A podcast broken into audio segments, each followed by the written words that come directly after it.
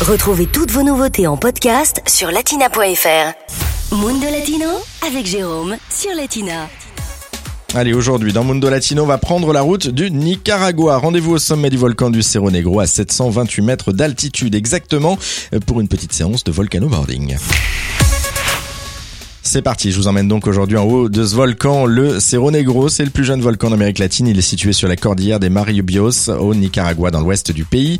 Lors de l'éruption de ce volcan en 1999, la pente occidentale a vu dégringoler de nombreux rochers. De l'autre côté, sur le versant opposé, le vent a plutôt déposé une épaisse couche de cendres particulièrement fine, une pente parfaite pour glisser. Et eh bien depuis quelques années, c'est devenu justement le spot préféré des amateurs de sport extrême. On y pratique notamment le volcano boarding ou volcano surfing, né en 2004. Euh, comprenez le surf du volcan. Gemma Cop de l'agence de voyage Bigfoot Nicaragua nous explique le concept.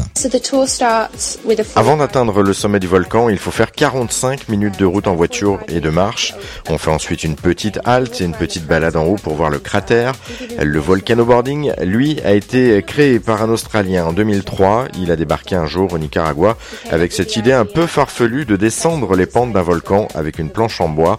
Après plusieurs essais, il a finalement trouvé le surf que nous connaissons aujourd'hui. the board that we have now. Mais avant de profiter de la descente, eh bien, il faut marcher hein, pour se rendre au sommet de ce volcan. Le Cerro Negro, je vous le rappelle, est situé dans le parc national qui porte le même nom, à 25 km de la ville de Léon.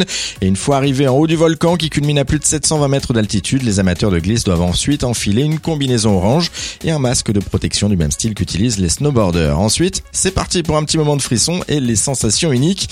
Pour l'anecdote, en 2001, un Français nommé Eric Baron a même tenté de battre le record de vitesse en VTT. Anthony, guide au Cerro Negro, nous raconte la suite. Il est monté en haut du volcan avec son VTT. Il voulait battre un record de vitesse.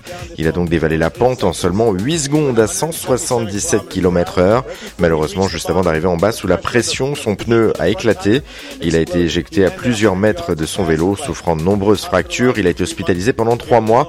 Comble de malchance, durant son hospitalisation, son record a été battu.